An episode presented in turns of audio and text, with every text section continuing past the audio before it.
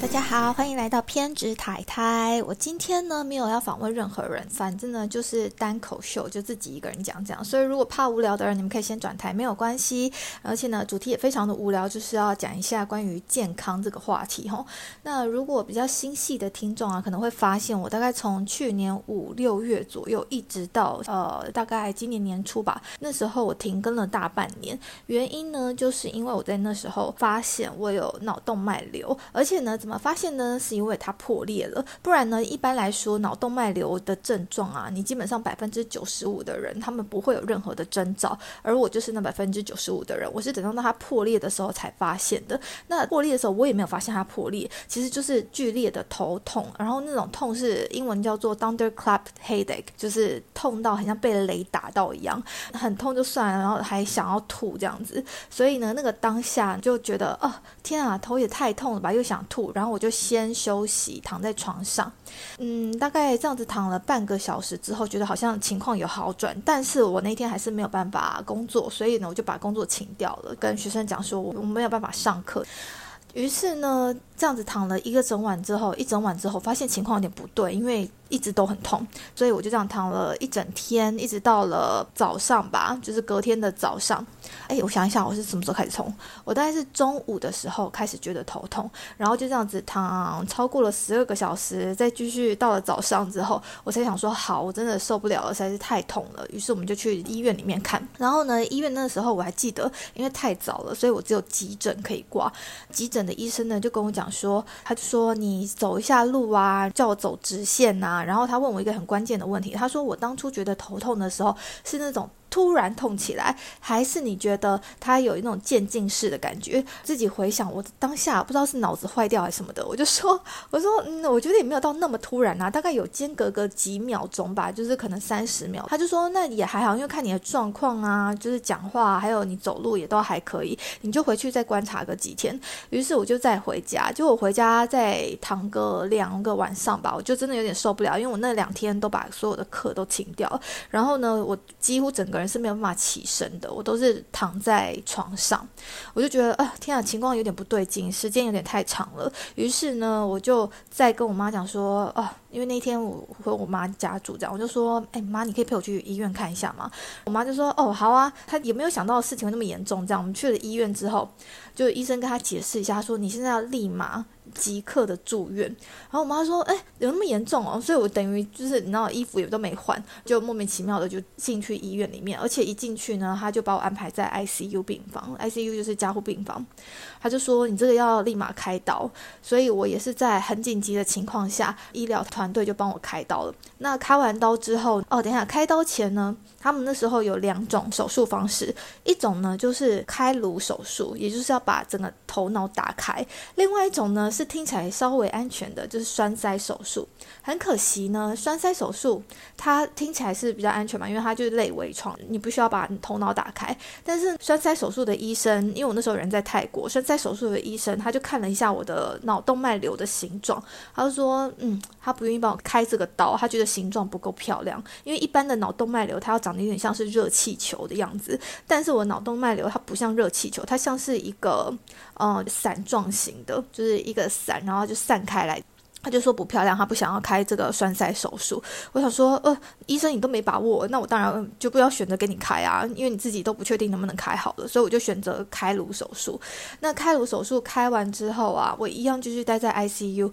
然后躺了大概十几天吧，就两个礼拜之后，还是诶一个礼拜还两个礼拜之后，我才开始有所谓一般人会出现的痉挛状态。所谓的痉挛是指我整个人会没有办法自己上厕所，我只要上厕所的时候。不是每一次上厕所啦，但有时候上厕所的时候就会整个人直接倒在地上，身体无法自己行动。所以我的痉挛状态其实是比一般人他们手术之后来的还要慢。于是呢，我就在医院里面整整躺了将近一个月的时间。还有在住院期间的时候，发现我也有失语症，也就是说，我今天如果要请人家帮我拿一下手机，我会讲成：“哎，请你帮我把遥控器拿给我，好不好？”再加上反应力变慢，所以我整个人有一种我只是。扛着我的身体，但是行尸走肉的感觉。那出来医院之后，我不知道是因为平常待在医院，节奏都只有看那个窗外，就是很无聊的窗外，然后没有什么太大刺激，所以我刚刚出来的时候，我真的觉得我超恍神的。恍神就算了，我还会有幻听，例如说我的儿子跟我老公对话，然后我就突然觉得，诶，他们好像有说了些什么，然后我就会问他说，诶，你刚刚有说要把门打开吗？然后我老公就说没有啊，没有人这样说啊。然后想说啊。又是幻听，这样子出现了几次之后，发现我幻听有点严重，于是我就大概在出院三个礼拜、一个月左右，我就逼自己说，哦，要出门，要多给自己多一点的刺激。因为我有上网查，就说如果有这种像是幻听的状态，可能是平常的生活刺激太少了。那果然后来慢慢的多出去之后啊，然后多接受一点刺激，新的刺激之后，身体状态有慢慢的好起来。比较可怕的是，我必须说，人称在国外的大家，你们如果是在国外生活的话，我会建议大家去买一个海外的保险，因为我本来是有买台湾的，但是呢，在去年的时候，正好去年还是前年，我公公他。因为胆的关系，可能胆有结石吧，那所以要紧急做开刀。那紧急做开刀，他肚子太痛了，所以他也回不去台湾。不然的话，一般在台湾做这手术的话，就是好像有健保给付吧。但是呢，他必须在泰国开，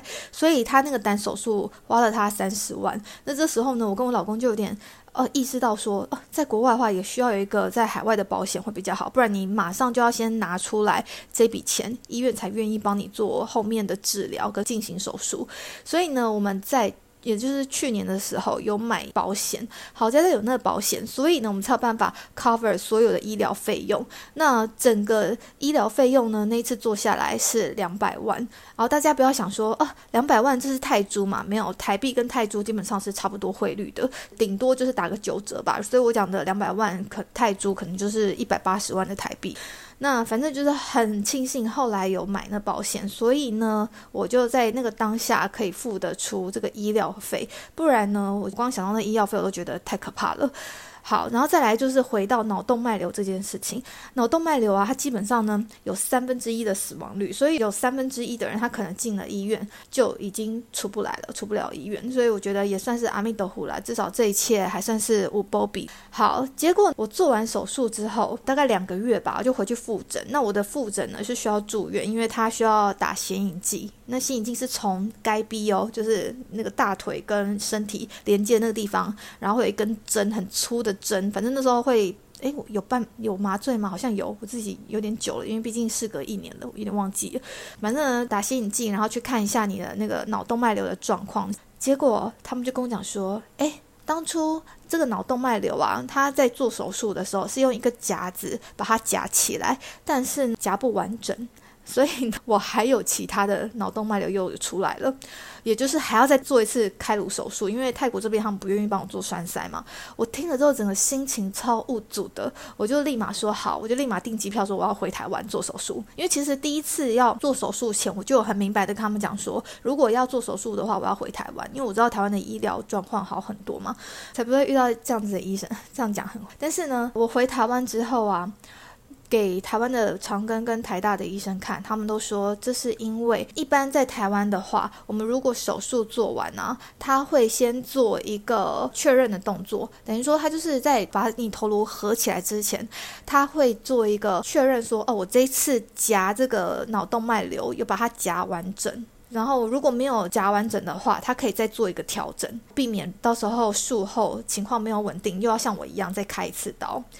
也就是说，泰国没有做这动作，这是为什么？我会必须要回台湾开第二次刀。我只能听到，我就觉得天啊，晴天霹雳。好啦，那不幸中的大幸就是台湾的医生他愿意帮我做栓塞手术，所以我第二次其实真的过程非常的快，就是在面住院住个第一个晚上是准备嘛，然后第二个晚上就是已经开完了，所以就只有住两个晚上就结束了。嗯，如果真的要比较台湾跟泰国的医院的话，我觉得泰国医院呢就很像饭店，因为单人房嘛又蛮大间的。虽然我当初住 ICU 是小小间的，可是如果是一般的病房的话就很大间很舒适。但问题是他们。们的医疗人员动作非常慢。医生的部分，我当然这就不用讲，因为你看他当初开的时候还可以把它开成这样，我其实那时候气到想要去告他们，但是因为台湾医生不愿意帮我写 medical record 上面写说那个医疗报告里面他不愿意写说哦是因为上一次手术的关系造成我需要开第二次刀，他可能也怕有医疗纠纷吧，这我可以理解。所以呢，我后来就取消了要告他们的念头，然后再回来比较那个台湾跟泰国的。医院那因为在台湾也有点紧急嘛，我安排回去的时间也不想要拖太久，所以我那时候就嗯，病床是三个人一间的。那我左右两边的病人呢，他们正好都是男生就算了，然后呢，他们一直在咳嗽，我就整个晚上就听到此起彼落的咳嗽声，然后另外一边又在，然后跟打呼声。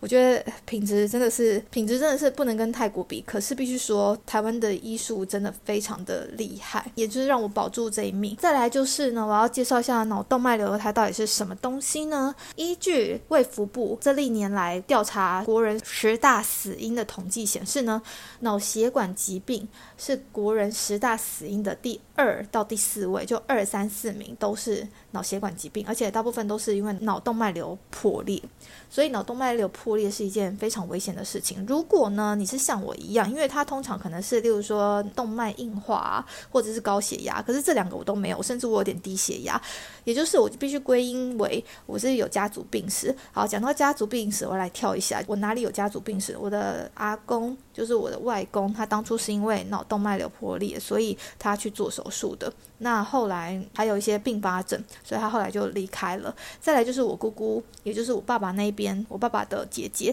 她也因为脑动脉瘤的关系，她开了三次刀，前后开了三次。所以我就是一个确确实实有家族病史的人。如果呢，你听众像我一样有这样子的状况呢，就建议你们去做两种。一种呢是 MRI，另外一种因为 MRI 可能要自付啦，就可能要一两万还是两三万。那另外一种呢就是电脑断层。嗯，电脑断层的话，你跟他讲说你想要看看你有没有脑动脉瘤，因为你可能有家族病史，记得要跟他讲说你要自费哦，因为有一些医生可能他听到你要做这个，他就觉得说啊没有必要啦，干嘛自己吓自己？这种情况呢，因为我妹就遇到了，所以呢，我就建议呢直接跟他讲说你要自费，那他可能就会比较愿意帮你们照一下，看是 MRI 或者是电脑断层，然后。呢，台北慈济医院神经外科主任徐贤达有讲说呢，脑动脉瘤是因为长期受到血流不平均的压力，然后造成动脉血管鼓出一个囊泡，它会形成血管瘤，它有点像是先天性的血管异常啊，动脉硬化或者是高血压都会导致血管瘤，而且百分之九十五是没有症状的，就像我，我是无症状的人，然后它破裂才发现了，所以通常呢，健康检查时候啊，你可以经由 MRI 就是。是核磁共振的血管摄影，或者是电脑断层来发现你有没有脑动脉瘤。那如果有的话，就建议先去把它处理掉，因为等到它破裂之后，其实是更危险的，你就不得不赶快做一个紧急的处理。你如果想要问我说，经历这件事情之后，对我的人生观有什么改变吗？我觉得是有的，蛮明显的是。价值观就是看金钱的态度，还有工作，因为工作就等于赚钱嘛。我会开始比较希望选择不需要这么劳心劳累的工作。以前的话算是用时间来换金钱，那我希望就渐渐的转型，能够用比较少的时间来换取差不多的金钱，或者是说对于金钱欲望没有这么的渴求。那希望听众能够留言告诉我说，你们有没有生过什么样的病，或者是说身边有没有朋友啊或家人生过什么样的病让你们觉得说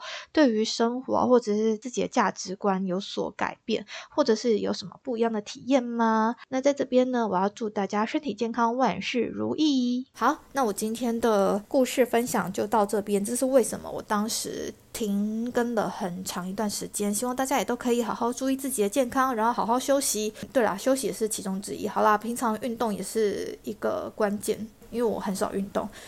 讲完我都觉得好，我应该去运动一下了。拜拜。